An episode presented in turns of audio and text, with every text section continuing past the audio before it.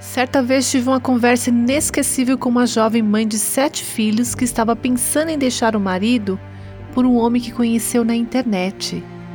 Quando nos encontramos, ela admitiu que estava errada, mas disse: Ele é tão bom para mim e meus filhos. Tentei ajudá-la a ver que se este homem realmente se importasse com ela, não estaria destruindo o seu casamento. Essa mãe estava sendo enganada. A primeira tentação também envolveu aparências enganosas. Deus disse a Adão e Eva para não comerem de certa árvore, mas o fruto parecia delicioso. Satanás mentiu sobre as consequências de comê-lo.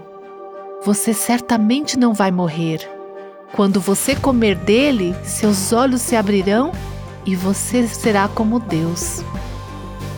Se ao menos Eva tivesse confiado na palavra de Deus, ela poderia ter enxergado além das aparências.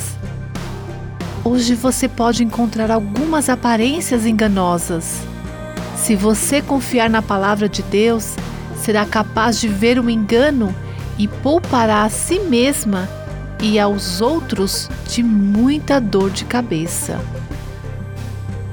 Você ouviu Buscando a Deus com a Viva Nossos Corações.